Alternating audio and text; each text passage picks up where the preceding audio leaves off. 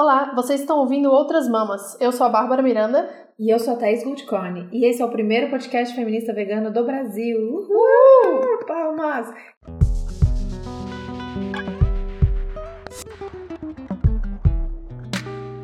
Quem é Thaís e o que fizeram com ela? Quem é Thaís? Eu acho. Quem é você? Sou eu, sou eu mesma, que essa voz. Quem tá me acompanhando sabe que eu tô aí duas semanas com essa voz, mas hoje eu já acho que ela tá bem melhor, então vamos gravar. Se a voz for sumindo aí no final, eu vou estar tá mais rouca ainda, mas vamos que vamos, que hoje o tema é importantíssimo, muito interessante. A gente quer falar disso já há um tempo. Uhum. Acho que esse é um tema que sempre, sempre ronda, né? Sim, com certeza. As pessoas sempre perguntam pra gente também. Então vamos lá. Boicote. Quer dizer, recusa coletiva de trabalho para determinada indústria ou estabelecimento comercial ou inibição de transações com eles, ou veto a qualquer relações com o indivíduo ou grupo a quem se queira punir ou constranger a algo. Pois é. Boicote é um tema que, pelo menos no veganismo, está sempre sendo discutido, mas a gente vai trazer aqui porque não é só no veganismo. Uhum. Então, em várias situações aí da nossa vida, a gente se depara com a situação de acontecer uma merda, e aí, vamos boicotar? Ou não concordo com isso, acho isso escroto que essa empresa fez, o que esse estabelecimento fez, não vou mais comprar. E aí todo mundo acho que já passou por um momento de dúvida, vale a pena, meu boicote é efetivo, tá dando resultado, desencana, isso não vale, boicote a marca, boicote a produto, são várias as questõezinhas e aí acho que vamos tentar abordar aqui pra gente chegar numa chegar a lugar nenhum, na verdade.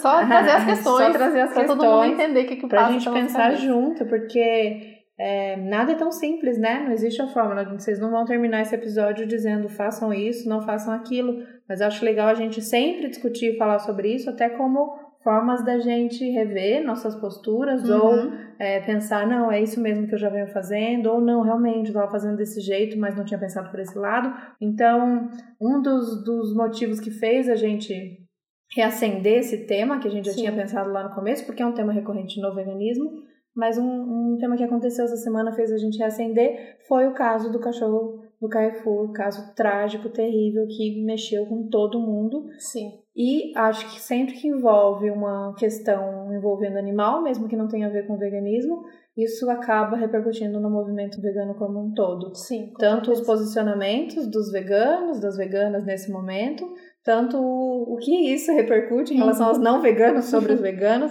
Vamos contextualizar para quem não acompanhou. É, teve aí o caso da cachorra, que ela foi assassinada, né, por um segurança do Carrefour. Em então, lá em Osasco, o segurança do Carrefour foi estava é, com esse problema da cachorro que estava sempre invadindo o mercado. O gerente ficou incomodado e falou: "Mata a cachorro". E o segurança foi meio que. A gente não sabe qual é a história do segurança, né? Mas a princípio mandaram ele matar, ele foi ele lá. Obedeceu. Ele, ele obedeceu. E todo mundo ficou muito chocado, né? Foi uma comoção geral, eu acho, Instagram, Facebook, todas as redes sociais, jornais, que absurdo, como é que faz isso? E o Carrefour meio que ele soltou uma nota bem básica. Assim, e demorou também. Né? Demorou. Né? Deu uma também, ignoradinha, é. postando receita de camarão no feed é. do Instagram e a galera caindo em caindo cima. Em cima. Celebridade, Tata Werneck foi lá falar, não sei o quê. E eles falaram basicamente: ah, tá errado mesmo, a gente tá esperando a polícia resolver aí. Que, vamos ver, vamos ver como vai, vai acontecer. E aí a gente vai reparar, né, esse dano que foi feito à vida de um animal de rua. Não, mentira, eles não falaram essa última parte, eu inventei, mas reparar esse dano, acabou. Nem se falou da vida do animal nesse caso. E todo mundo ficou muito revoltado. E a primeira coisa que aconteceu foi: vamos boicotar o Carrefour. E a princípio faz todo sentido, né? Para pra pensar bem. Né? Uma loja do Carrefour, um gerente do Carrefour, um segurança do Carrefour fez uma coisa horrível. A nossa primeira reação é que eles sejam penalizados, né? Eles têm que ser penalizados por isso, é crime, etc. E o que a gente pode fazer como população é simplesmente não consumir mais do Carrefour. Sim, não vou dar meu dinheirinho é. aqui. Eu, então pensa, não, não pensando eu, Thaís, né? Pensando na cabeça de como a gente chegou como as pessoas sentiram isso. Uhum. Então, acho que, né, podemos dizer que a maior parte das pessoas ama cachorro, uhum. se sensibiliza com uma situação dessa. Então, eu amo cachorro, eu jamais faria isso, então eu não vou pegar o meu dinheirinho sagrado e colocar numa empresa que faz esse tipo de coisa com o cachorro. Então, não compro mais. Acho que esse foi o primeiro pensamento. É. E faz todo sentido, é Sim. lógico que a gente tem esse pensamento, né? A gente tem esse pensamento com várias marcas, com várias pessoas. Tipo, uma pessoa me maltrata, eu vejo uma pessoa sendo estúpida com outra pessoa, tratando uma, uma, uma outra pessoa ou animal muito mal, eu não vou mais falar com ela. Esse é o, uhum. eu acho que é meio que um instinto básico da gente, né? E pensando em empresa, como a gente consegue pegar uma empresa é uhum. tirando o dinheirinho dela. É. E aí, aí é a questão que não quer calar, né? Boicotar ou não boicotar, eis a questão, porque é efetivo? Vale a pena? Será que realmente vai afetar a empresa? E esse é um questionamento muito frequente no veganismo, exatamente porque, por exemplo, tem empresas que não são veganas, mas fabricam produtos veganos. E aí? É ético a gente dar dinheiro para essas empresas? É um incentivo? Sempre tem esse questionamento, as pessoas sempre perguntam pra gente. Acho que uma das dúvidas, a primeira dúvida que já surgiu aí dessa, do lance específico do Carrefour é: Carrefour é gigante, Carrefour uhum. é uma uhum. rede. Eu vou boicotar o de Osasco? Teve Exatamente. Isso. Eu vou boicotar todos? Todos os Carrefours? Como, e as, as outras empresas que o é. Carrefour tem? Que o Porque Carrefour drogaria Carrefour. Exato. Tem atacadão. Então acho que essa questão específica do Carrefour faz a gente refletir sobre Várias as coisas. outras outras que de, qualquer vegano já teve que passar por isso. Uhum. Mas a gente quer trazer essa discussão para todo mundo, porque existem empresas, existem estabelecimentos, existem pessoas fazendo coisas escrotas assim, ó, em todos balde. então, mesmo se você não é vegano, mesmo se você não é da causa animal, se você não se sensibiliza com os outros animais, você só se sensibiliza com o cachorrinho e não com a vaquinha, existem coisas escrotas que geralmente a gente fica putaça, né? Tipo uhum. as grandes confecções que utilizam trabalho escravo, análogo à escravidão. E aí tem muita gente já nesse momento de tipo, vamos boicotar essas. Mas aí você vai descobrindo e vai pipocando. E de repente, a hora que você descobriu que uma é legal, e aí você descobriu que o fornecedor dela uhum. não é uhum. legal. Então, acho que uma das primeiras coisas que a gente pode trazer aqui é que nada vai ser tão simples. Sim, nada vai ser 100%, porque a gente está tratando de pessoas. Exato. No final das contas. E de um sistema capitalista e que vira essas coisas dos conglomerados, né? Uhum. Que uma é dona da outra, que era dona de uma, que pegou o insumo da outra. Então é realmente muito confuso. No episódio com a Marina Colerato, qual é o número? Não me lembro, mas a gente procura e coloca aqui, que é o sobre moda e sustentabilidade. A Marina, para quem não conhece, tem o portal Modifica lá tem fonte infinita de trabalho de muita qualidade uhum. nesse contexto da moda, mas ela também fala de veganismo e, enfim, muitos assuntos legais. A gente chegou na conclusão naquele episódio de que se você for entrar numas de tipo, eu tenho uma amiga que fala muito isso e, e às vezes a sensação é essa, se eu começo a, a cavucar começa a achar tanta coisa que aí, ah, não, aí pronto, aí eu vou para uma ilha ou eu vou para floresta, porque aí não dá mais. Então não é esse sentimento que a gente quer criar, não é esse sentimento que é para ter, é o sentimento de analisar friamente todas as situações uhum. e ver onde você consegue ir, onde você não consegue ir. É pensar numa vida não loucura baseada no, no consumo. consumo. Sim. Então, as coisas eu falo, às vezes dá uma pane do tipo, ai, mas aquela loja, mas aquela pessoa ia descobrir isso. Então a loja parecia toda perfeita e de repente eu descobri que o dono é um machistão escroto que fez uhum. isso, isso e aquilo. É de pirar. E aí você começa a entrar numas muito profundas de tipo, não dá mais nem comer no restaurante da esquina porque tu o cara é escroto. E tem muito isso. Mas a questão é você tentar pensar. E, e, lá atrás, né, no pensamento básico da coisa, eu preciso de um, sei lá, de uma calça. E eu preciso mesmo, porque a minha rasgou, enfim, eu preciso comprar uma calça. Então eu vou pegar o meu dinheiro e eu vou trocar por uma calça. Quando você precisar fazer essa escolha, você pensar de uma maneira mais tranquila possível, analisar se é escroto, tentar ir no menos escroto possível, que aquele dinheiro que você está colocando é uma troca por aquele produto, mas também não entrar numa de tipo não dá para consumir, porque tem uma coisa que é clara, gente, não existe consumo ético. Não existe. No capitalismo. Não existe. Então, óbvio que dá para fazer menos coisa. Eu gosto muito que a Marina fala que o termo consumo consciente já tem irritado ela, porque não dá muito para fazer isso. Então, óbvio que é melhor você comprar da marca slow fashion produzida porque você sabe quem costura. Óbvio que é melhor, mas é possível para todo mundo? Todo mundo consegue uhum. fazer isso? A Babi comentou antes de começar o episódio. É possível todo mundo boicotar o Carrefour? É, tem cidade que Existe... provavelmente só vai ter coisa exatamente, do Carrefour, né? Exatamente. Então é muito pensar no, no, no, contexto geral, o que tiver no seu alcance, o que você conseguir fazer para analisar onde você vai colocar seu dinheiro, mas pensar também que muitas vezes a gente está refém de um sistema muito uhum. louco que vai obrigar aquela, aquela pessoa a ter que ir no Carrefour, porque na cidade dela, no bairro dela, só tem. É. E aí é o que a Marina fala, consumo consciente é você entender que cada produto tem uma história. A maioria dos produtos vai ter exploração, mas cada produto tem história. Você ter a consciência disso já faz uhum. dele um consumo consciente, não tipo eu não quero ver porque eu não quero saber, porque senão não vou conseguir comprar. Exato. Talvez não, você não devesse comprar mesmo, uhum. porque é um produto ruim que vai prejudicar os animais, vai prejudicar quem está produzindo, quem tá produzindo, vai prejudicar o meio ambiente. Então para que consumir, né? E outra coisa que eu gosto muito de lembrar da definição do veganismo, né, nessas horas, porque é o dentro do possível e praticável, eu acho que a questão do boicote é mais ou menos a mesma, né?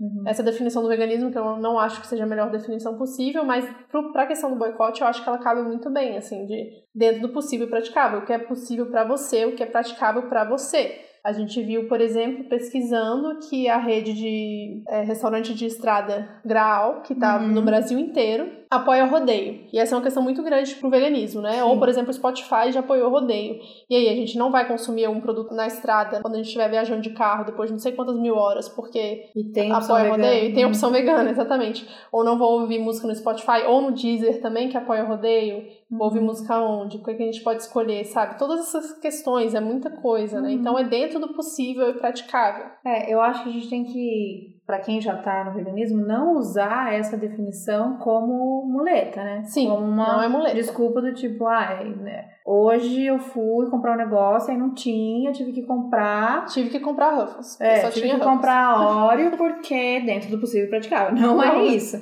Mas é, é, óbvio que é uma decisão muito particular, mas uhum. a gente uhum. pensando que não existe nenhuma decisão sua particular que vai só te afetar. Sim. Né? É uma decisão particular, mas que vai afetar, ou já afetou, vai continuar afetando a vida de muita gente, inclusive da natureza, inclusive dos animais, inclusive de outros seres humanos. Então é, é sempre a, a, reflexão. Eu acho que trazendo a reflexão e pensando aonde você tá, o que você consegue fazer, então a gente é uma coisa que a gente sempre fala aqui da galera que usa, então a gente fala que é token de pobre. Uhum. Então a galera que come picanha, come no japonês, que faz né, churrascos com grana, que é, compra em qualquer lugar. Come sushi. come, é, exato. É, vem usar de falar, ah, mas a, vocês estão falando de veganismo, mas a senhora da periferia que não consegue, que tem que comprar salsicha, não sei o quê. Mas você é a senhora, né? Não uhum. é.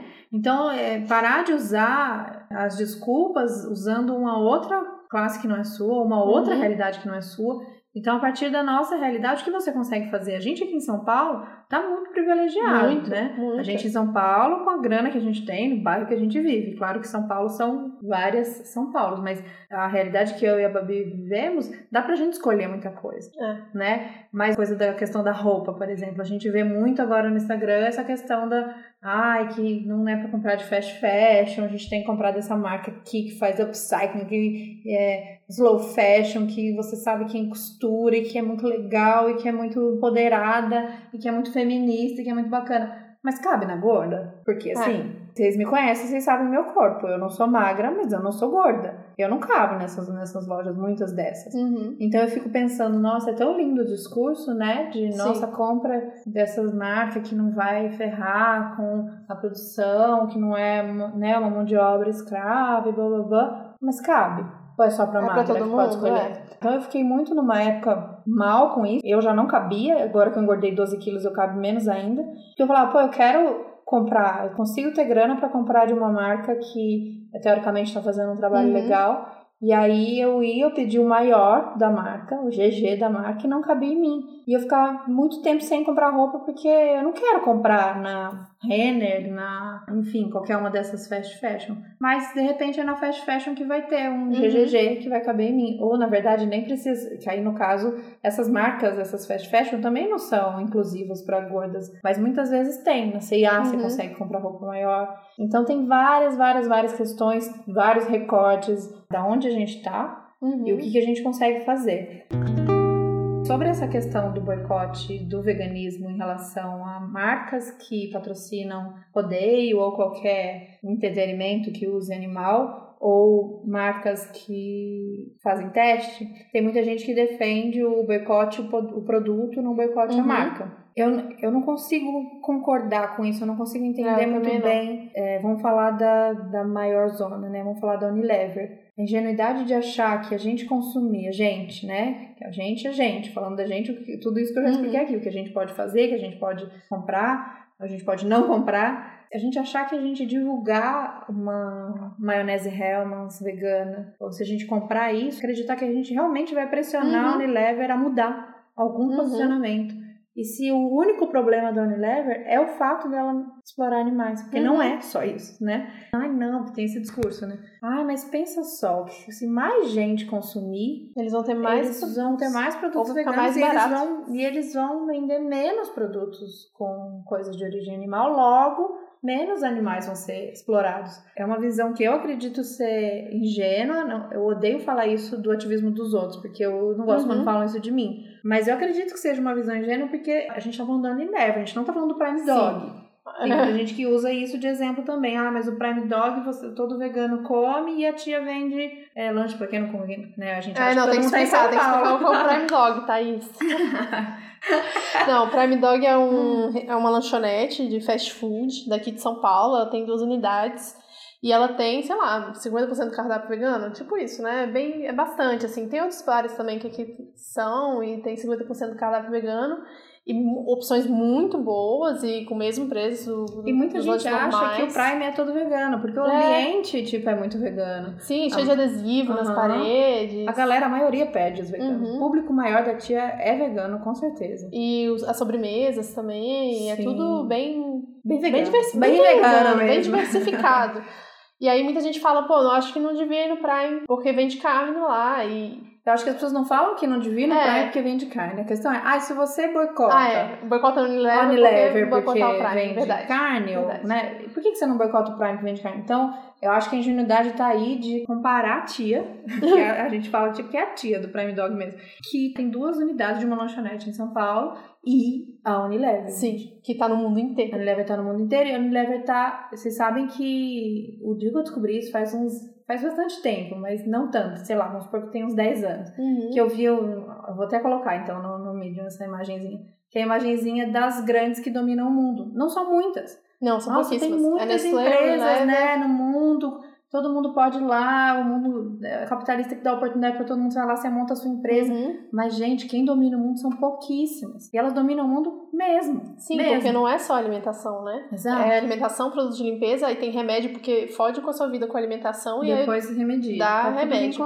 Comida para cachorro e gato. Uhum. Isso é bizarro para pet, né? Que é outra Sim. indústria gigantesca. Já aí, de novo, o cachorrinho do Carrefour. Uhum. A gente pode entrar nesse assunto depois, em outro um episódio. Dia a gente vai fazer um episódio só sobre é. pets, só sobre domesticação. E é isso, eles conseguiram construir amarrar, isso de tal forma, é. amarrar isso de tal forma que grande parte da população mundial é refém deles. Exato. E aí acredito que a gente não consegue fazer cosquinha no consumo da, da Unilever nesse sentido. Se uhum. a gente mesmo se todo mundo, vamos supor, todo mundo começa a consumir a maionese Hellmann's vegana e param de consumir a maionese Hellmann's original não vegana. Nossa, legal, pode causar impacto, porque para grande empresa o que importa é número. Mas aquela então, na ela vai, Hã? vai, talvez cause só na Hellmann's, não Exato, o que ela vai acontecer é que ela vai tirar a Hellmann's uhum. não vegana e vai colocar só vegana. Uou, vitória para os veganos, vitória para os animais. Mas é Unilever, gente. Estão lembrando que ela vai pegar esse dinheiro, ela vai transformar em outra coisa, ela vai dar um outro jeito de explorar animais. Vai continuar fazendo teste. E de,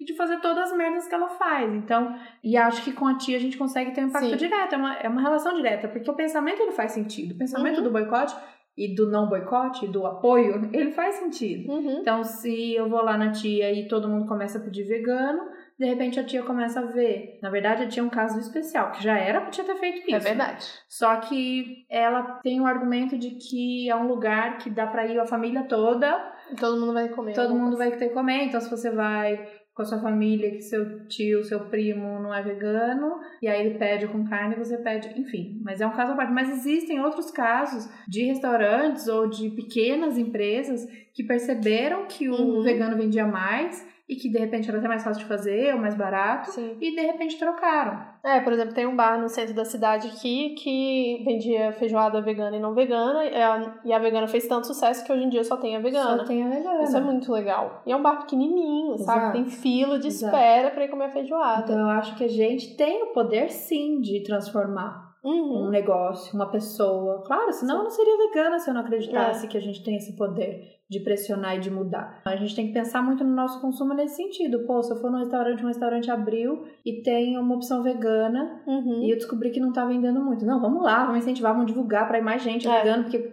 se não vender, o cara vai tirar e eu quero que tenha. Mas pensar nisso dessa maneira mais direta, né? Uma Uhum. marca que é como o mundo deveria ser, né? Uma marca que eu compro é uma marca de alguém que tá ali na esquina. Que e você outra consegue tá ali, conversar, eu né? consigo conversar, consigo argumentar. Agora, eu realmente não acredito que existe esse tipo de negociação neste modelo capitalista. Não tem É. como eu convencer a Unilever a ficar boazinha de repente. Mesmo porque ela não seria deste tamanho se ela fosse boazinha, né? Então é bem diferente. Sorvete Ben Jerry, cerveja patrocina rodeio, né? A, gran- como é, a Ambev. Ambev. É outro tipo de negociação. Então eu acho que realmente impactar nas vendas deles, no consumo deles, não faz cosquinha. Se você falar, ai, gente, vamos incentivar a comprar mais essa opção vegana, acho que não faz cosquinha. Mas também acho que boicotar também não faz cosquinha. Uhum. Eu não compro, eu boicoto, porque eu não quero dar o meu dinheiro para essa empresa. Uhum. Mas não tenho o pensamento de, tipo, eu vou quebrar a Unilever. Ou McDonald's. Já faz, sei lá, Aham. cinco anos que eu não como McDonald's. Exato. Acho legal de falar nossa postura, tipo, eu acho que a nossa é muito parecida, né? Eu mesmo, eu evito ao máximo, ao máximo, comprar tudo e qualquer coisa de gran- grande empresa. Eu amo aqueles ovinhos, sabe, de amendoim. Eu sou apaixonada naquele negócio. Uhum. É muito mais fácil comprar da Elma Delma Chips. Chips, é. Mas eu tento evitar ao máximo, Sim, porque é tem isso. aqueles da embalagem transparente, não tem nem marca. Não tem é nem marca. é. Então, lá em Brasília eu não acho fácil. Sério? É, mas aqui em São Paulo é mó Tem, fácil achar, né? tem. Aí Dá pra, dá pra comprar. É igual batata palha. Todo É. mundo sabe meu amor por batata palha. e muitas vezes tem umas marcas que são liberadas, que são médias, né? Não são nem as gigantes, Uhum. nem, mas também não é sem marca, É. sei lá. Mas eu tento comprar dessas que são as embalagens Uhum. transparentes, que não tem na que é que tem mais gordura. Mas é isso, Mas é isso, de- mais fácil é. de achar em qualquer canto, qualquer esquina Uhum. é uma chips. É, da Yoki, é? Ioki, exato. A minha postura de consumir o mínimo possível, então é isso. Eu tô viajando de carro, vou parar no posto, não tem nada vegano além do suco de laranja, eu compro, entendeu? Não é um, não é um problema. Mas eu não faço propaganda. Eu não Uhum. falo sobre ela. Eu não marco a marca no meu Uhum. post falando, nossa, olha só, Nossa. Ben Jerry's lançou sorvete vegano. Nem é bom sorvete, gente. Só de bem.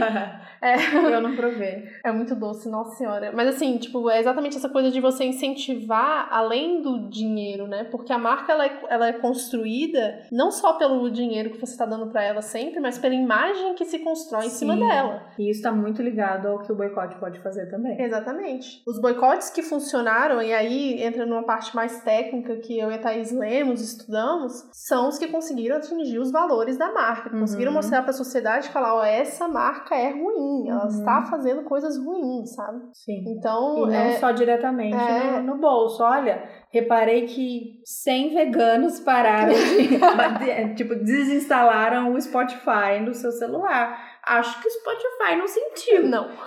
Hoje em dia, eu acho que a gente deu uma pesquisadinha aqui que o Uhum. Spotify, Spotify não está mais patrocinando o rodeio. É. É, o que não impede de ano que vem patrocinar de novo. Exatamente. Então é isso. Eu acho que a gente fica ligado a tudo que essas marcas estão fazendo, mas pensar que as nossas atitudes devem estar alinhadas com o que a gente acredita, mas que não necessariamente elas vão fazer cosquinha no que Uhum. a marca tá fazendo e tal. Se for uma coisa só de desinstalei e fiquei quieta, não falei nada, ou deixei de comprar e Uhum. não falei nada. Acho que é importante, né, o que a Babi tá, ia falar agora, mais do que eu tô prevendo, Uhum. mais importante é fazer o barulho. É fazer o Que barulho, isso é exatamente. muito- isso é muito importante, é isso. E aí, Queimar é, mesmo. Exatamente. Tem várias, tem várias pesquisas de quais os boicotes que deram certo, quais os boicotes que não deram certo.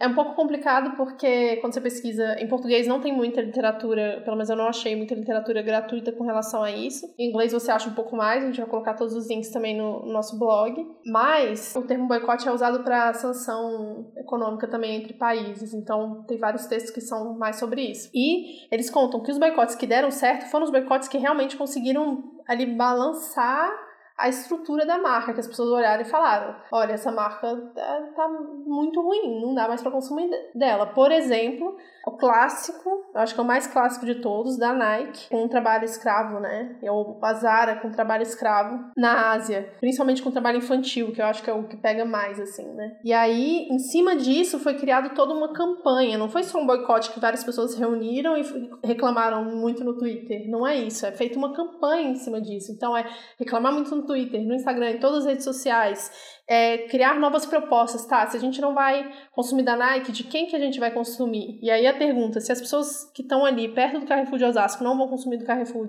né? Aonde que elas vão consumir? Uhum. E a uhum. gente que tá aqui em São Paulo, grande, a gente vai continuar consumindo Carrefour? Exatamente o que você tinha perguntado antes. Vai ser de todas as lojas ou só de Osasco? Uhum. Porque aquele gerente fez uma coisa errada. E além de, de criar esse burburinho na internet e dar a possibilidade para as pessoas reverem os conceitos e as práticas marcas e darem possibilidade de elas consumirem em outros locais ou de repente pararem de consumir aquilo, uma coisa muito importante é você conseguir chegar nas pessoas que dão dinheiro para as marcas de verdade, assim, que são os investidores. Uhum. Isso é uma coisa que a gente, é, como pessoa física, acha que não tem capacidade de fazer, mas na verdade a gente pode fazer. Descobrir quem são os acionistas, quem são os investidores, e atrás deles falar: oh, eu tô achando que o dono do Carrefour Brasil não tá muito uhum. legal, não, porque olha a resposta que ele deu para essa questão do cachorro, né? E e a gente acha que a gente não consegue. A gente faz a mesma coisa com política, gente. A gente acha que a gente não tem acesso aos políticos e a gente tem. Uhum. E a gente pode fazer esse tipo de campanha. Os boicotes que deram certo, eles, eles foram levados para além do problema que foi primeiro apresentado. Então, é isso. É o questionamento que, por exemplo, os veganos trouxeram do Carrefour, né? Tá, vocês maltrataram esse animal. E quanto aos outros animais que vocês maltratam? Uhum. Né? Todos os dias. Todos os dias. Muitas vezes. E muita gente questionou isso e a gente Ai, ainda não consegue. É. Credo, como vegano é chato. Ninguém pode protestar em paz, só os veganos é. são perfeitos. ah, é. Mas é você conseguir é, expandir esse discurso, né? E aí eu quero chamar a atenção do PC Siqueira, porque fez um vídeo bem bem bosta. Bem bosta com relação a isso. E falou que os veganos se apropriaram da causa, da, causa do cachorro. Mas a gente não se apropriou. O cachorro faz parte da nossa causa. já né? é a nossa causa. Já é a nossa causa. E outra, que tomara que todo mundo se aproprie é. mesmo, né? Pra gente uhum. falar todo mundo junto, mais alto. Exatamente. Sabe a gente é ouvido se todas as militâncias e todo mundo que uhum. luta contra a injustiça é. fale, né? Por esse cachorro e por Sim, outros animais. E por outros animais, né? Entendam que é errado o abandono de animais na rua e matar. Então a gente conseguir expandir esse diálogo e trazer realmente para os valores da marca. Quais são os valores do Carrefour? O que ele está pensando para ele poder fazer esse tipo de coisa, sabe? Quais são os, os nossos valores? O que, a gente precisa rever? E no caso da Nike, por exemplo, foi criado a Oxfam, que é uma ONG bem grande que está no mundo inteiro, que trata de direitos humanos. Eles fizeram o Nike Watch, que é tipo o relógio da Nike, que fica contabilizando assim quanto que já melhorou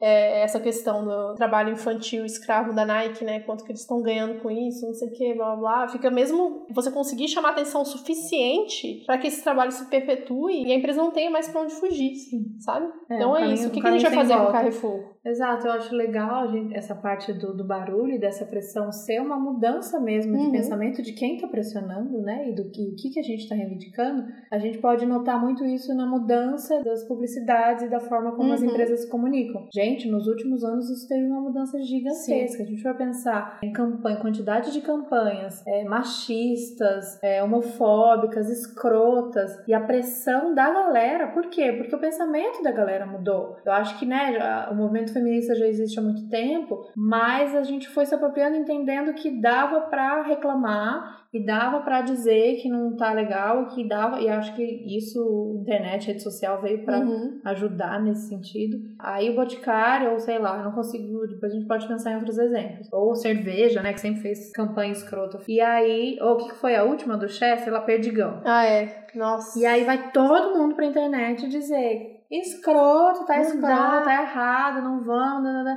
Isso balança a empresa. Uhum. Isso balança a empresa de um tanto que a mudança ela, ela acontece. Uhum. Nas empresas estão ligadas, né? Porque Exatamente. Tem estão fazendo de louca. Mas a gente vê hoje, assistir publicidade ainda é uma coisa que me deixa com nojo, porque a uhum. publicidade uhum. é uma coisa nojenta muitas vezes, mas já dá para sentir a mudança. A gente vê muito menos corpos de mulheres do que a gente via nos anos 90, Sim. mesmo na televisão aberta, mas o que era os anos 90, gente. Que era sushi erótico, banheira do Gugu. Isso hoje não seria aceito. É. Então a gente pensar que existe esse poder da gente balançar as estruturas nesse sentido. De dizer que isso né, essa postura, o posicionamento da empresa não tá legal. Em 2018 não aceitamos mais isso. E a empresa ela vai se chacoalhar para mudar porque ela é boazinha? Não. Porque ela não quer perder também. Ela tá vendo que hoje a, a mentalidade mudou. Ninguém mais uhum. aceita coisas que a gente deixava passar. Já incomodava quem Sim. era o, o, atingido diretamente. Então, comercial de cerveja erotizando o corpo da mulher já incomodava a mulher desde sempre. Mas uhum. sei lá, era um pensamento de que a gente achava que fazia parte. aceitar. Qualquer teor racista numa novela, então novela só ter atores negros sendo empregados, isso com certeza sempre incomodou uhum. as pessoas negras, ou se não incomodava, isso foi o que foi responsável por construir né, uma visão péssima sobre Sim. si mesmo, qualquer coisa de achar que não poderia ter outra profissão. E hoje a gente já consegue se mobilizar do tanto de falar, não vamos aceitar isso. Nesse sentido, é mais um ponto a ser pensado do uhum. boicote, do Sim. boicote unido a essa tentativa de, de mudar de mentalidade. Sim. Não acho que a gente vai conseguir fazer isso com essas grandes empresas a ponto que isso se reflita na vida, uhum. por exemplo, dos animais, ou do trabalhador, ou da terra. Mas no reflexo final, eu acho que a gente já consegue fazer. Alguma mudança. Alguma mudança, por exemplo, esse comercial da Perdigão, que, né, com uhum. certeza é uma mudança que os caras vão fazer na hora. Ah, não, não foi legal, tira do ar. Tira do que ar é e vai fazer outra. Né? E aí eu queria, eu queria comentar sobre essa propaganda na verdade, que eu ia até fazer stories quando eu vi, quando lançou, eu vi as matérias, não sei o quê. E aí eu falei, não, depois eu falo, esqueci, aí você lembrou. Eu acho que é muito legal para trazer a questão do consumo de novo. Sempre, né? Porque a gente sempre tá falando de consumo. Eu não sei para quem, se alguém viu o comercial, vamos pôr o link também, ou nem pôr o link, não sei, põe o link pra matéria do Hypeness, que eles fazem uma Sim. compilação bem legal, melhor do que pôr o link pra propaganda e da, da visualização, da visualização para isso. Mas era basicamente uma família majoritariamente negra, muito feliz porque finalmente pôde ter o peru de Natal da Perdigão, porque foi doada por uma família majoritariamente branca. E aí levantou esse questionamento todo, né, de tipo, é, negro não tem dinheiro para comprar peru, por que, que o branco que tem que dar o peru Veio branco, é. Salvador, nossa, como ele é bom, uhum. ele vai tomar o peru. Enfim, um absurdo nojenta propaganda, mas tem uma frase que me incomodou durante dias, assim, que eles falam. Que o, o senhorzinho da família branca fala pro neto assim: E aí, toda vez que você compra um peru de Natal da Perdigão, a gente dá um peru de Natal para quem precisa. E aí eu fiquei pensando: quem precisa de peru de Natal?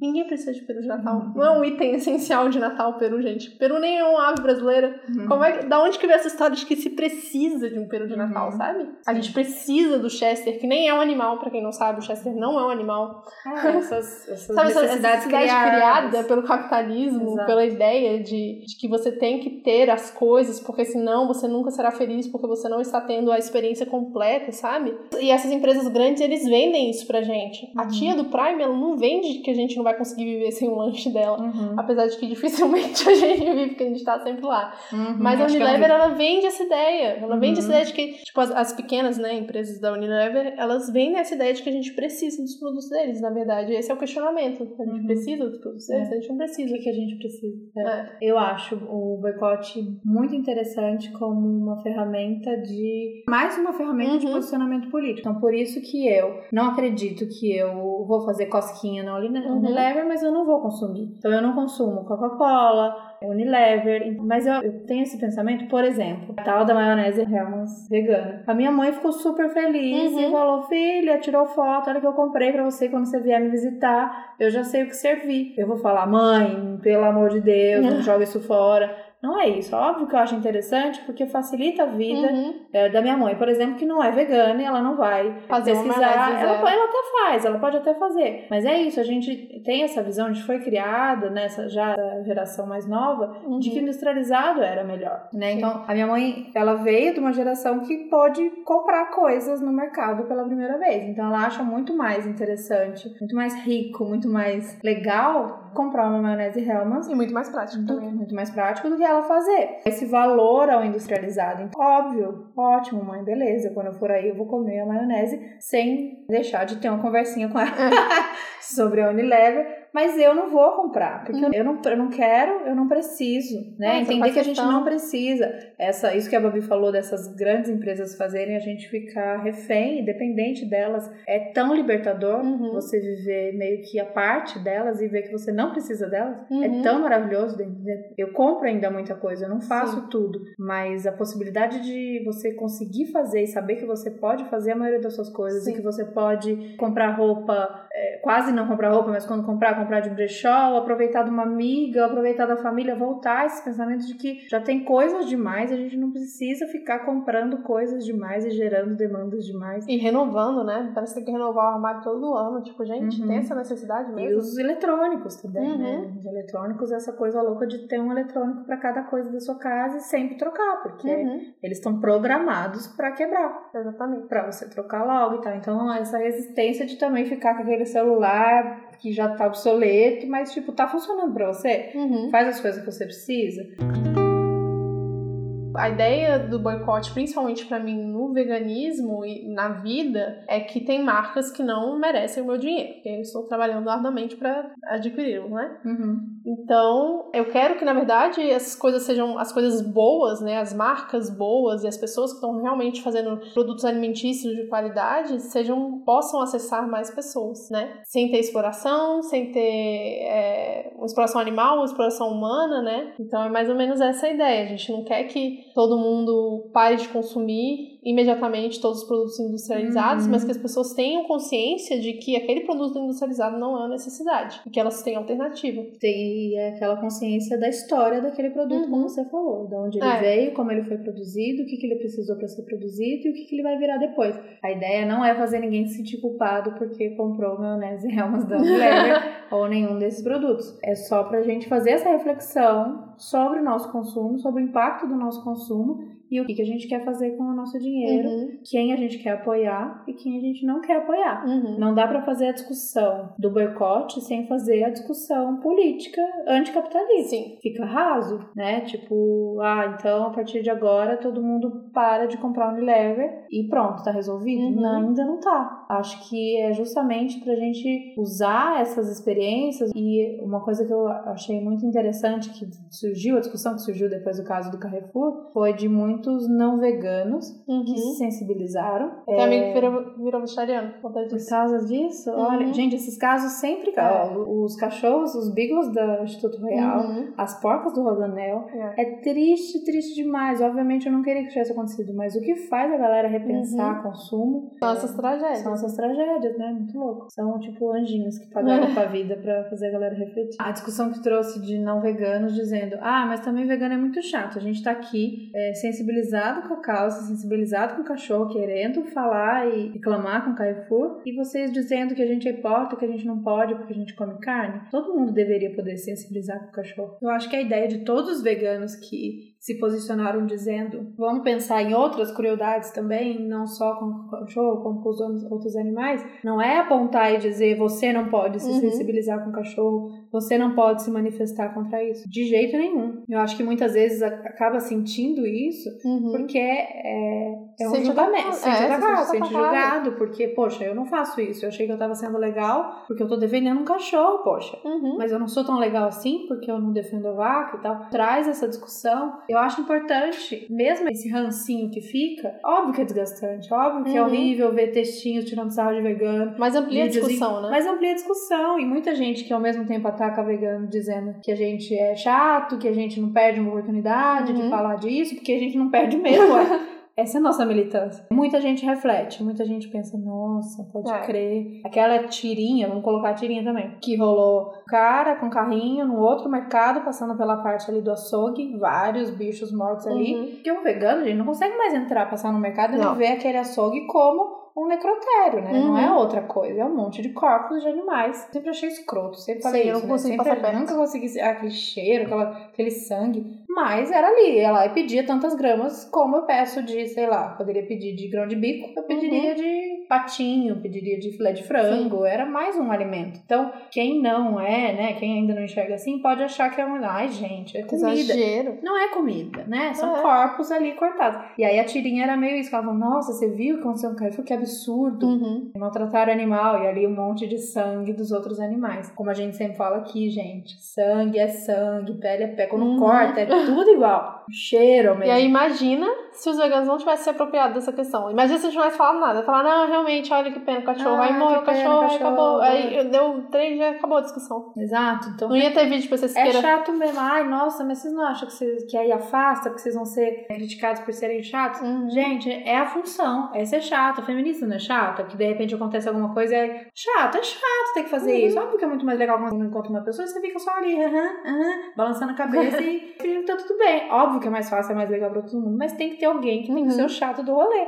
Sim. E é no chato do rolê que a gente vai transformando as coisas, vai fazendo as pessoas pensar. Que ninguém gosta de ser atacado. Eu achei uma chatice ficar vendo esses vídeos falando mal de vegano, óbvio que eu acho chato. Mas, gente, é mais importante o que a gente tá fazendo, né? É. As pessoas que a gente, as discussões que a gente traz, as pessoas que vêm me procuram, imagino que várias outras de vocês que divulgaram isso ouviram, ai, nossa, uhum. amiga, fez eu ficar com uma, né, um pensamento Sim. aí mal, fiquei me sentindo mal, fiquei refletindo. Essa é mais uma daquelas fichinhas. Sim. Pra, foi sua amiga que viu Vegetariana, sim. Uma amiga minha. Pra amiga da Babi foi uma das fichas bem importantes pra ela tomar essa decisão. Uhum. Pra uma pessoa ali no momento, não é, mas é como diz é uma das mais uma fichinha que caiu é. pra botar aí na conta. E aí vamos indo. Espero que não precisem morrer mais muitos animais pra ficha de sim. todo mundo cair. Tem uma série de vídeos no YouTube que um cara fez em 2012, eu acho. Mas tá em inglês, eu vou contar só uma partezinha aqui. Porque é, o nome do vídeo é Por que você está tão bravo? E aí conta a história de um, de um cara X, nome João, finge que é João o nome dele. Conta a história dele de que ele estava sempre muito bravo, né? E o cara tá tentando entender por que, que ele tá sempre bravo. E ele pega essa teoria de por que, que as pessoas estão sempre tão bravas, por que, que elas ficam tão bravas quando elas são é, confrontadas com isso, né? E é basicamente, vou resumir porque são seis vídeos de 10 minutos e eu assisti todos, que ele conta um caso específico de uma feminista que foi atacada pelos pessoal de, de jogos de internet, né? Era exatamente ela questionava essa coisa do, da masculinidade tóxica e do, do machismo exacerbado nos jogos. E ela foi muito atacada. Isso em 2012. Enfim, ele vai contando a história dela e vai explicando a história desse João X que tá sempre com muita raiva dela. E ele, ele chega na, nessa conclusão, né, que eu acho que explica muito bem, que é isso. Quando uma pessoa é confrontada, por exemplo, um,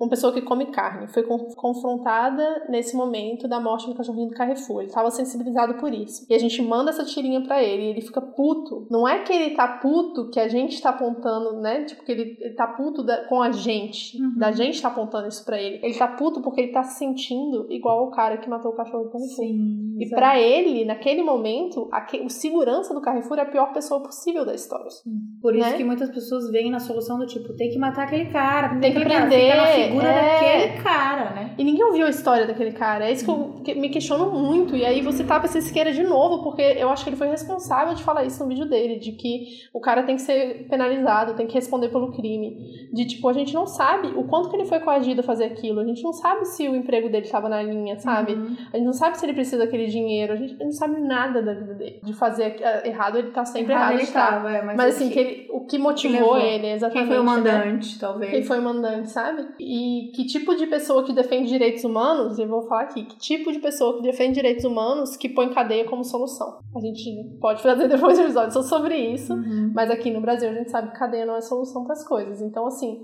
a gente tenta achar culpados para as coisas que a gente acha errado e a gente não quer ver os próprios erros que não se compara, não se compara realmente. Comer carne numa cultura como a brasileira, que, é socialmente, que é aceito. socialmente ah. é aceito, não se compara a matar um cachorro de rua. Uhum. Mas é uma morte. É, é, muito parecido com muitas vezes quando a gente faz ação do Anonymous for the Voice, que eles mostram imagens de dos abatedouros e tal. Tem muita gente que tem uma reação do tipo, mas quem fez isso? Uhum. Tem que pegar essa pessoa. Esse cara é horrível, esse, esse cara, que tá batendo no porco é a pior Não, pessoa do mundo. Vamos fazer um abaixo assinado, tem que, tem que prender essa pessoa, tem que punir essa pessoa. É muito disso, né? A gente consegue é, perceber que uma coisa é errada, uhum. mas automaticamente a gente quer é. buscar um culpado e esse culpado é sempre fora da gente. Exatamente. Quando a, você fala isso, que a, a, as pessoas se sentiram julgadas e ela fica mal, ela fica brava porque ela se iguala ao agressor, é exatamente esse o sentimento que causa, só que é muito mais fácil você dizer pro vegano que a culpa uhum. é do uhum. vegano, porque aquela tirinha ou qualquer imagem que,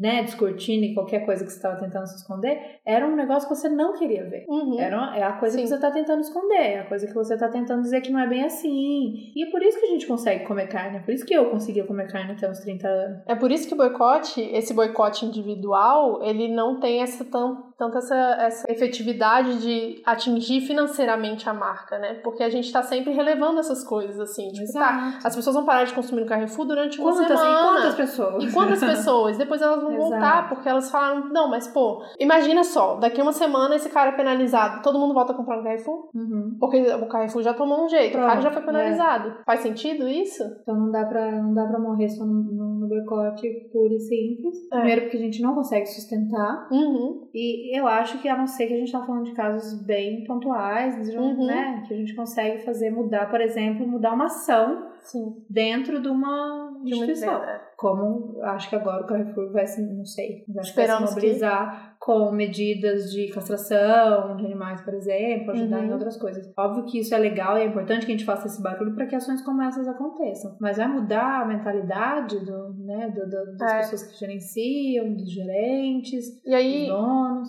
A questão do não existe consumo ético no capitalismo moderno, eu acho que é exatamente isso, assim, essa mudança de mentalidade que não acontece. Tem várias pesquisas que mostram que a maioria dos boicotes que acontecem, né, que, tipo, são que tem algum resultado efetivo, que realmente batem de frente com os valores da marca, eles mudam alguma coisa, mas não necessariamente aquilo que a empresa foi questionada a princípio. Então, por exemplo, vou pegar, não sei o que o Carrefour vai fazer, gente, mas esse é um exemplo só do que que acontece. Um animal de rua foi maltratado, morto dentro do estabelecimento do, do Carrefour. Eles vão dar um jeito de fazer outro trabalho social, que é isso que a maioria das marcas faz, para se redimir para as pessoas falarem, ah tá, matou o cachorro do Carrefour, nossa, que horrível, mas assim, ele tá ajudando as criancinhas do interior da Bahia, entendeu? Sabe, uma coisa que não tem nada a ver com a história inicial, para eles para eles ressurgirem com uma imagem boa em outro aspecto, que não aquele inicial que foi questionado. Isso acontece muito. Então, essa é a questão do capitalismo moderno, de que a, a exploração, ela sempre vai, ela vai estar tá ali. Porque uhum. o, o que o cara quer é o máximo lucro o tempo inteiro. Então, não tem para onde meio que fugir, assim. É, é isso. A ideia de ter matado o cachorro é, se a ideia é lucro e a ideia é prosperar, Uhum. Qualquer coisa que, impe que, que seja um impedimento ou que atrapalhe tem que ser resolvida. Uhum. Independente, qualquer coisa. Então, o cachorro ali naquele momento, sei lá, poderia remeter a sujeira, a né, mal cuidado, alguma coisa assim. Então, a maneira de resolver foi tirando aquele cachorro uhum. e tirando aquele cachorro e rematando. Se esse é o pensamento, nem se a gente espernear ali, uhum. esse vai pensamento adiantar. vai mudar. Então, óbvio que agora eles vão fazer, pode ser que façam isso que a Babi falou, ou pode ser que doem sacos e sacos de ração para ONGs e tal. Mas é, a ideia é essa, né? Se aparecer um outro, uma criança criança, é. né? Todo mundo questionar, ah, se fosse uma criança, já aconteceu. Um gato, é. Já aconteceu. É, qualquer um, né? Uma criança de rua, qualquer coisa que vai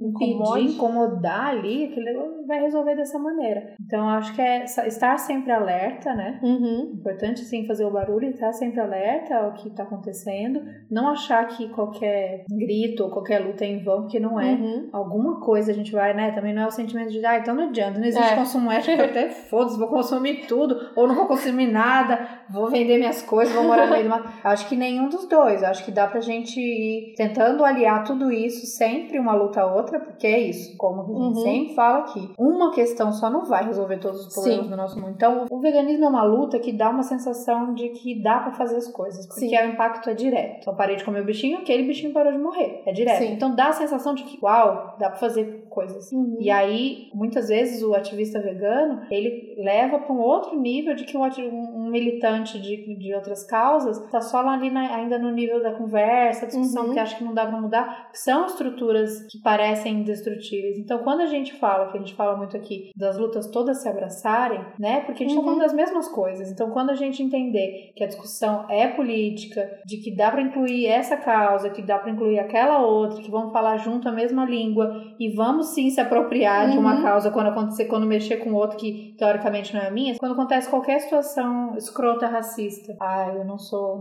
não é meu rolê, aí eu não vou me pronunciar. Vamos. Ou eu não sou racista, logo não vou é, falar nada. também. Não fui eu, não, né, né? Não, vamos todos, vamos juntos e vamos tentar, porque é a, a base, né? A gente fala, enquanto a gente não chacoalhar tudo isso, acho que dá pra gente pensar dessa maneira, e não da maneira de tipo, ah, então ferrou, não dá pra fazer nada. Dá pra fazer muita coisa. Uhum. De uma maneira que a gente junte todas essas questões e abrace as outras lutas, inclua todas essas discussões na mesma. O cachorro é pauta nossa sim, a criança também pode ser pauta nossa sim, e vamos trazendo essas discussões, fazendo barulho, incomodando quem tem que ser incomodado. Tá muito confortável pra esses caras também. Uhum.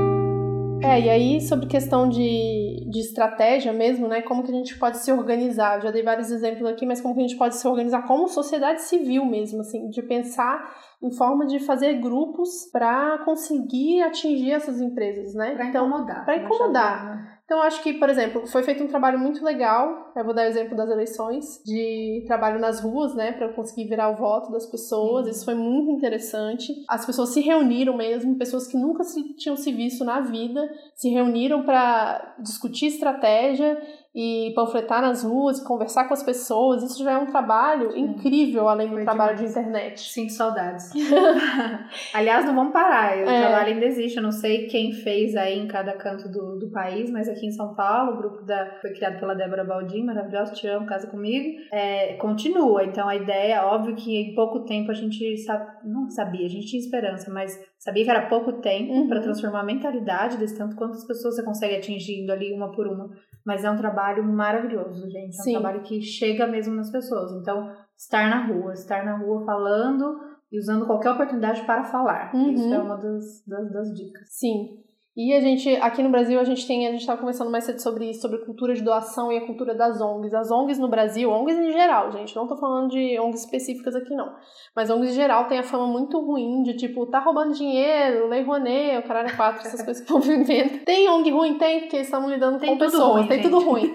Mas assim, no geral, as campanhas que as ONGs fazem quando elas querem alcançar um objetivo é exatamente esse, é o de prejudicar a imagem da marca para a população, para a população se cientizar de que aquela marca está fazendo alguma coisa errada. Pressionar. Meio que pressionar a marca, né? Então, é, falar, olha, se vocês não fizerem o que a gente está pedindo, a gente vai lançar uma campanha online contra vocês. A gente vai lançar um vídeo, a gente vai lançar essas imagens. E não são imagens que são com informações falsas, são imagens do que acontece realmente, mas que para a população em geral que não está ciente do que está acontecendo daquela, dentro daquela empresa, elas podem ficar chocadas. Então as ONGs elas trabalham com essa coisa de mercado mesmo. Olha só, se a gente atacar vocês aqui, vai acontecer isso, as pessoas vão parar de consumir. E é o que normalmente acontece, né? Uhum. Além de falar com os acionistas, com os investidores das empresas, e aí isso ficar prejudicado. O próprio investidor falar com a empresa e falar, ó, oh, não Se dá não pra ser assim. Isso aí, não põe mais dinheiro, não. Não põe mais dinheiro. E isso é muito importante. Então a gente tem que se organizar como sociedade civil mesmo, como pequenos grupos que seja, para conseguir chegar nesse nível de organização, né? É, e fazendo é. isso também na, nas médias e pequenas uhum. empresas. Uhum. Acho que dá Sim. pra fazer com todo mundo, porque você viu uma coisa errada, não concorda com isso, você tem uma imagem ou você tem uma ideia do que pode acontecer uhum. se isso for divulgado, vamos pegar esse e-mail dessas pessoas, vamos mostrar que a gente está atento, uhum. que a gente está vendo, que a gente é contra. Acho importante sempre se posicionar para as empresas, para as marcas e para as pessoas. E pensar que esse trabalho não adianta sozinho, não é Sim. só isso que vai resolver o problema. Mas o sozinho ele é muito importante até para si mesmo, né? Para você entender que você está ali caminhando. Eu acho, tipo, eu não consumo as coisas muito porque eu acho que tá errado, enfim. E eu tento conscientizar as pessoas disso, mas é uma coisa muito para mim mesmo, assim. Tipo, eu sei que eu não estou dando dinheiro pra ele. Durmo tranquilo. Durmo tranquilo. Mais Exatamente.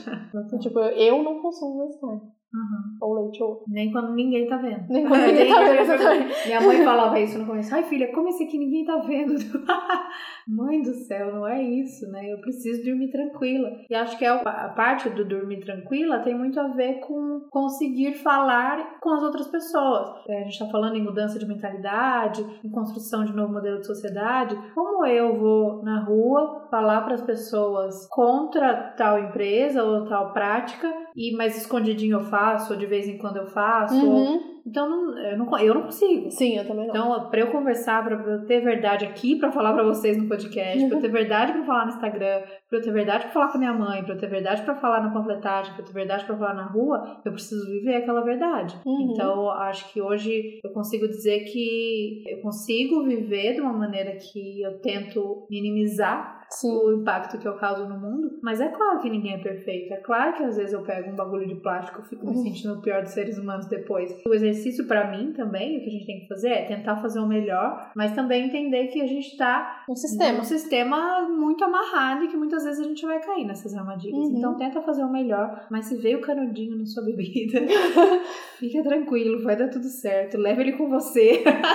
Leva pra casa, não, não joga casa, no lixo. abraça ele, não, não joga no lixo. Sei lá, tem várias maneiras pra gente pensar que muitas vezes a gente vai falhar, e não só essa do tipo, ai, ah, veio um canudinho sem querer. Sei lá, coisas que acontecem. Outro dia a gente comprou um negócio, quase não como industrializado. Aí, eu, porque eu tenho, já falei, tenho preguiça de ler ingrediente. Então, é muito mais fácil comprar coisas que não tem ingredientes, que uhum. não tem lista. Mas aí o Gui comprou um negócio e a gente depois, na hora eu li, ele me deu, ele pegou, mas eu li. E aí não tinha nada. Depois li um da, dos corantes lá e era o bagulho de animal. Uhum. Eu fiquei mal, falei, porra, quase três anos de vegana e vou cometer um negócio desse? Acontece. Ah, ainda tem isso também. Agora tem que falar isso também. Tem as, é, as, as, grandes marcas, né? Eles não estão muito. É, o, o, tanto que eles não se importam com os veganos é esse. Tem marca que tem um produto que é vegano, X. O produto X é vegano, e aí tá todo mundo comprando bonitinho. Aí eles mudam o diabo da fórmula e a gente não sabe porque eles não avisam. Por que, que eles vão avisar que eles colocaram corante feito de, de bicho? É. De repente. Aí você tem que ficar acompanhando sempre, sabe? Aí não é mais vegano. Aí você fala, faz o quê? Aí fica triste, exatamente isso. Fica triste, triste chora. Sim. E pronto. É mais fácil não consumir mesmo. É mais fácil não consumir, por isso estou falando. Mas a gente sabe que não é que muita gente ainda depende dos industrializados. Então, dependendo uhum. dos industrializados, tenta depender o menos possível, porque, né, a gente sabe que há uma mudança também de pensamento de que de valorizar uma fruta ao invés da minha batata palha. Mas entender. Uma batata de verdade, né? Ou a batata de verdade. você fez essa batata? Eu postei a batata palha, mas você fez essa batata? Minha filha, não, se eu conseguir cortar esse negócio de batata palha aqui, eu ganhei um prêmio prêmio já. Nunca, nunca tentei na minha vida. Minha mãe fazia. Deve ficar uma é, delícia. É uma delícia mesmo. Mas é difícil. Fica tudo junto quando frita. Como é isso? Então, você joga. Você, você rala, tipo rala. um ralador, ah, sabe? Ah, Mas não é um ralador. É tipo, uma, é tipo uma mandolina, assim, que Sei. tem raladinho, sabe? Aí ela sai toda assim, aí tá. você molha e frita. Só que quando você frita, ela dá uma juntadinha. É, imagina. Tá bom gostoso. Enfim, batata. Mas entender também os limites do nosso consumo e entender quando você acaba cometendo um erro. Ou é isso, fez uma uhum. viagem e acabou comprando um negócio da, da York ou da Elma Chips. Eu acho que nessas questões de marca e boicote e nas questões lixo, plástico, existe possibilidade da derrapada. O que não uhum. existe possibilidade de derrapada é a carne, o leite, o ovo, porque isso é, é um animal direto. A gente pensa que tá tudo muito ligado e que tudo vai ter um impacto, então pode ser que né, quando começa os, os erros, querer pegar vegano no erro, ah, mas você consumiu um negócio que um, um animal que puxou, teve tração animal e tal coisas que a gente não tem o controle. Mas nas coisas que eu tenho controle, não existe desculpa, tipo, tava no meio da estrada e precisei comer um queijo. Sim. Não aconteceu na minha vida ainda e duvido muito que vai acontecer. É. olha que eu já passei por situações de passar, de estar com muita fome, não ter me programado, estar em lugares esquisitos. Uhum. Mas sempre dá pra comer um arroz, uma saladinha, batata, batata e fruta suco de laranja. Então, eu acho que tem limites e limites dentro do, na, na definição uhum. do possível e praticável. Sim. Mas segue. Dia seguinte você segue. Gente, acho que é isso. Deu pra entender? Eu Ficou confuso. Ficou confuso, talvez.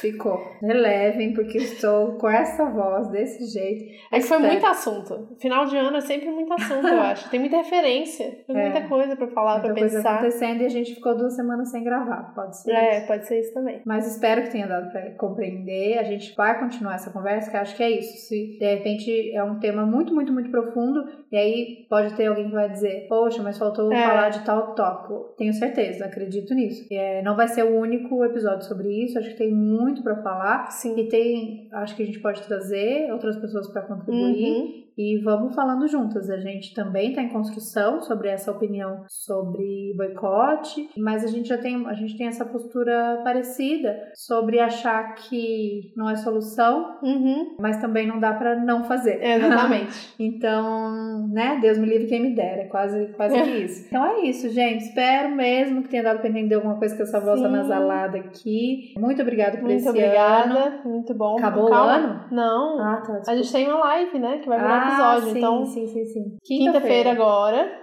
Tem a live, 8 horas, no nosso YouTube. É só procurar o link. A gente vai deixar o link no Instagram e no Facebook pra você entrar direto. Mamas. Outras gente, mamas no YouTube. outras mamas em tudo. Se quer que achar é. o apoia se digita outras, outras mãos. Quer achar o Twitter, digita outras o mãos. O médium, outras é mamas também. Então, quinta-feira, 8 horas da noite, vai ter a última live. Espero último, que eu esteja último episódio saudável do ano. E a gente vai falar sobre relacionamentos com não veganos durante as festas de final de ano que e com isso, bolsominions. Nem não, nem.